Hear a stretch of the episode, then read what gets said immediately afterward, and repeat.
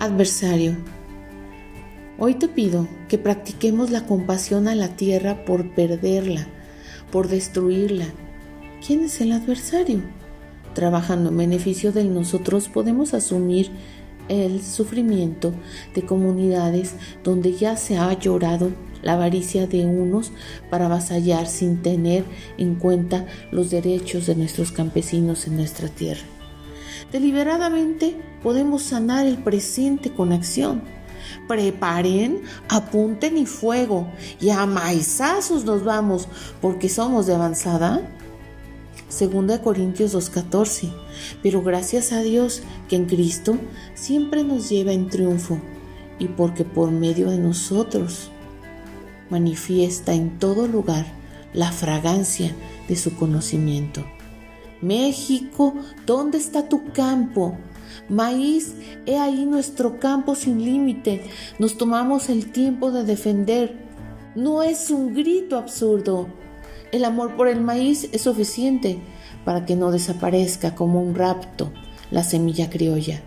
Ella nos dio su fruto para que no desaparezca como en un rapto la semilla criolla. Mm, ella nos dio su fruto, nosotros lo recibimos de una manera inconsciente. La semilla tiene el poder de abrir para recordar los códigos del pasado, para terminar con los corazones y mentes bloqueadas que obstruyeron, para que fluya el amor que vivió resentimiento, desesperación por el abandono.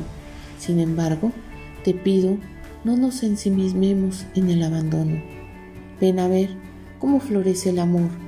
No es oculto, florece a la luz de la palabra de Dios.